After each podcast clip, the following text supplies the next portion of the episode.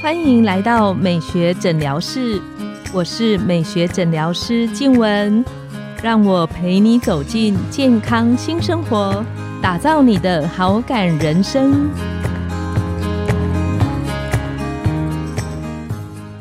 欢迎光临美学诊疗室。我是你的美学诊疗师静雯，让我陪你练习好感人生，走进健康新生活。今天我们邀请到的来宾是牙医师邱耀贤医师。邱医师的专长是植牙，还有牙周病的治疗。他是台湾好医生推荐的权威医师。我们请邱医师跟线上的听众打个招呼。各位听众，大家好，我是天祥牙医的主治医师邱耀贤。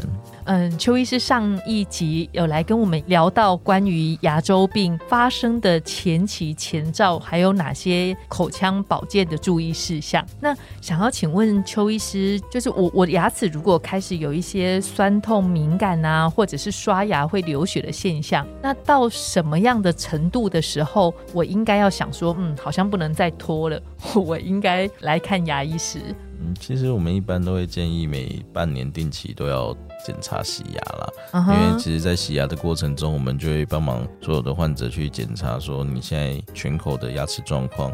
包括是不是有蛀牙，或者是牙齿周围牙肉或牙周骨的状况。那一旦有发生一些比较明显的症状，包括容易流血啊，或者说，哎，我都还没有，只轻轻碰一下，它就开始容易流血或者有不舒服，这些其实都是一些牙周病的前期的表现，那都会建议要开始治疗。嗯哼，那牙周病上一集里面，邱医师好像有特别提到，有哪一些原因是比较。容易让我产生牙周的一些危险因素。一般来说，就是抽烟，然后长时间的熬夜啊，工作压力大，或者营养不均衡，这些会造成免疫力比较不好的，有时候是牙周病的危险因子。那早期的阶段的话，是牙菌斑会堆积在牙龈附近，开始会产生牙龈炎、牙肉发炎。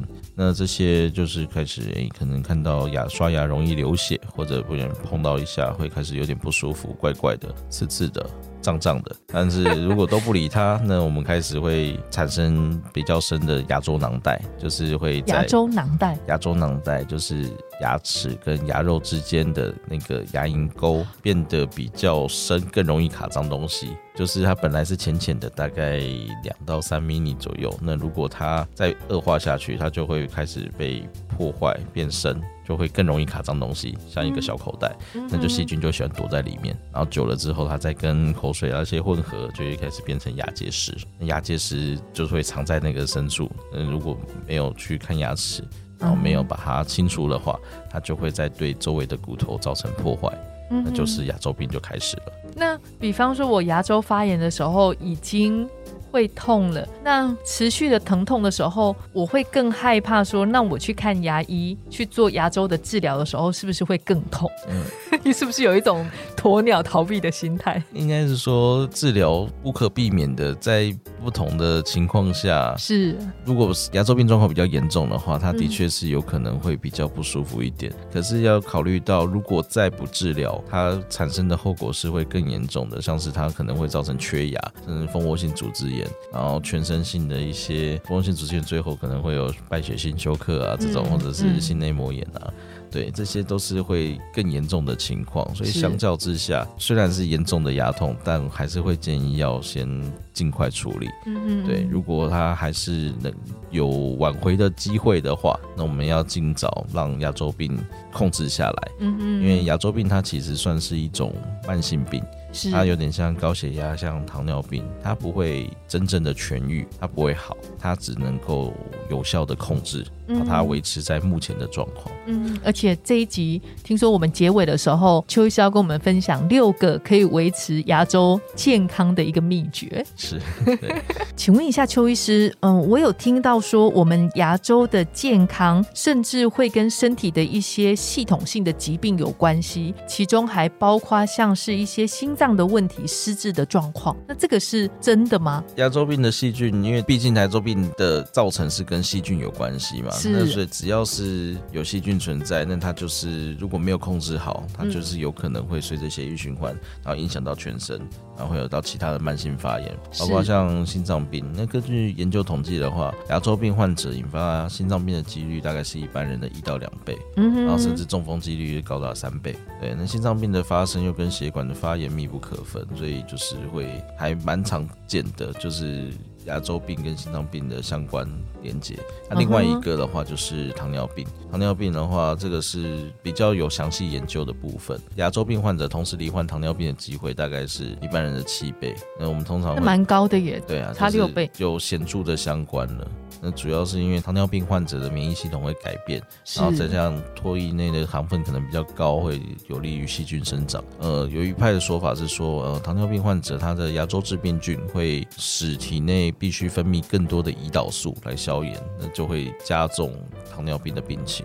对，有这样的讲法。那刚刚有提到说有跟失智症有关，这个算是比较近期比较新的研究，好像是日本那边有在做的，但是现在是还没有看到真的很显著相关，但是有往这方面去开始研究看看。是是，前面邱医师你有提到，就是牙周严重到一个程度的时候，大概在什么情况下，我自己心里要明确的觉得我应该要去看医生？比方说刷牙流血三天，有血三个礼拜，有没有一个类似这样的一个准则，提醒线上的听众，其实我的牙周的问题应该要正视？一般来说，我会抓两周啦。一般口内的伤口或者是发炎或者是溃疡，在正常的新陈代谢之下，嗯哼，它都两周慢慢会代谢掉，会恢复。所以如果有超过两个礼拜都没有愈合的伤口，或者是流血，或者是肿胀，那这个就要考虑到它可能不是单纯的食物残渣卡在那边造成的发炎。是对哦，呃，我们说不小心可能菜渣、肉渣卡在那边久了，你说一天两天，那造成它发炎流血，这个是很正常的。那我们把它清洁掉，它慢慢都会恢复。可是如果你超过了两周，它都还是清干净之后，它都没有再变好，那这个的话，可能我们就要看一下是不是有其他的状况，是不是卡得更深，那要透过工具来把它清掉，是还是。是说它已经恶化到有骨头吸收，它会需要做深层的清除。那牙周病，如果我去看牙医师的时候，一般它的治疗的过程会很痛，或者是会很久吗？牙周病我们在治疗的话，大概可以分为三个步骤。那第一步骤的话是牙结石清除，那我们用一般的洗牙机，可以先把浅层的牙结石给去掉。嗯那第二步骤的话就是牙根整平术。哦，牙根整平的意思是说，我们刚刚提到是牙结石，牙菌斑跟口腔里面的东西混合之后变成了石头，它会卡在牙根表面。那这个石头久了，它就是会对周围造成刺激，所以我们要把这石头去除，因为它是会粘的蛮紧的，所以我们有时候是用刮的把它刮掉，就是要把它给恢复成表面光滑的情况。嗯才会比较不容易再卡新的脏东西上去，这个叫做牙根整平术。是。那请问一下，就是那个您刚刚邱医师讲到的那个牙结石的部分，会有说我多吃什么东西比较不容易牙结石，或者是我多吃什么东西比较容易出现牙结石吗？应该说所有人都会有，那有的人他可能口腔唾液中的离子含量比较高的话，嗯哼，的确会比一般人堆积牙结石来得更快。那跟吃什么相关，目前是没有特别的研究，哦对，但是跟每个人的确会有不一样的情况。是是，我会想到这个，是因为门诊常常会有患者问我说，那吃什么比较不会这样子，或吃什么比较会这样子？我都说每个人都会，就是要定期看。然后刚刚我们的牙周病训练的话呢，再来最重要的其实是第三步骤。我们前面即使我们把牙结石都清除干净了，把牙根都清洁恢复它的光滑，让它组织有机会愈合了，是但最重要的预防胜于治疗。所以第三步骤的话，其实是口腔卫生训练。啊就是正确的洁牙方式，包括正确的刷牙、牙间刷、牙线。然后我们会，呃，我会自己会教患者正确的使用，怎么去操作，然后不同的角度，然后让他能够尽可能的减少牙菌斑在附着上去。那透过这些预防来达到控制牙周病。邱医师说这一集要特别送给我们线上的听众，有六个秘诀来维持牙周的健康，因为牙周好，人就不老，对不对？对对对，那我们一般会建议说，第一点是刷牙啦，早晚一定要正确的刷牙。那刷的方法对，刷的次数要多，把牙刷放到正确的位置，次数够多，这样子清洁才会有效率、有效果。再就是用牙线、牙线或牙尖刷，这是第二点。那我们希望能够用牙线或牙尖刷来把牙齿跟牙齿的缝隙。给清干净。那我想请问一下，如果我用牙线很容易流血，可能是使用的方法不正确，或者是牙龈有发炎的情形？的确，这两个都有可能。对，因为你如果牙线用的太大力，或者它的角度不对，对牙肉也是造成伤害，像刀在割的情况。对，如果太用力的话，牙肉也会容易流血。那另外一个情况就是像刚刚讲的，牙肉它其实已经在发炎了，所以你在使用牙线的话，它一样会流血。可是如果是这样的情况下，反而不能够害怕使用牙线。越是流血，越要把它清干净。就是前面有提到，我们如果是持续两周它都没有消，嗯哼，那我们可能要先找牙医师看一下。那如果我们透过正确的清洁，持续两周，这基本上慢慢都会改善，都会恢复。是是。然后我们刚刚的第三点的话，应该是要多漱口。吃完东西的话要多漱口，尤其是吃甜食啊、吃酸食，或者是吃一些会染色的，这也可以让牙齿比较。喝咖啡、喝茶。对对对，比较不容易再造成牙齿的变色。然后多喝水，这些保持牙龈湿润啊。吃完东西喝水，也可以带走口内的食物残渣，减少牙菌斑的形成。多喝水其实对身体都还蛮好的啊。对。那这种最简单的就是它可以预防蛀牙嘛，就是它可以把脏东西给带掉。嗯哼。好，然后再的话就是一些危险因子，我们也要尽量把它去除掉，包括就是要戒烟。